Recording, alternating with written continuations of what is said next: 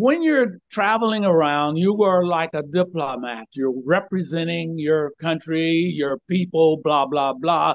And when I was raised, the theme song was always try to be a credit to your race.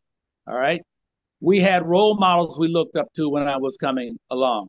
I respected people who, you know, looked and acted professional and they were very good. Sidney Poitier was uh, one of my role models. Yes. Who do you think is a role model for young people today, young black people today? Who do you think is? When I was in college, that was Spike Lee.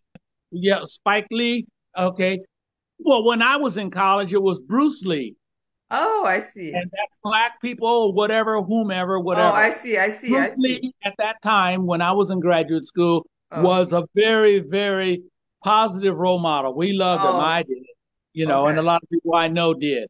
Also, I would say today's era, Denzel Washington is, I would say, a role model, a positive role model for many people, many black guys. Okay, but not all. Snoop Dogg, I would say, is a role model for a lot of people, but he is not a role model for me.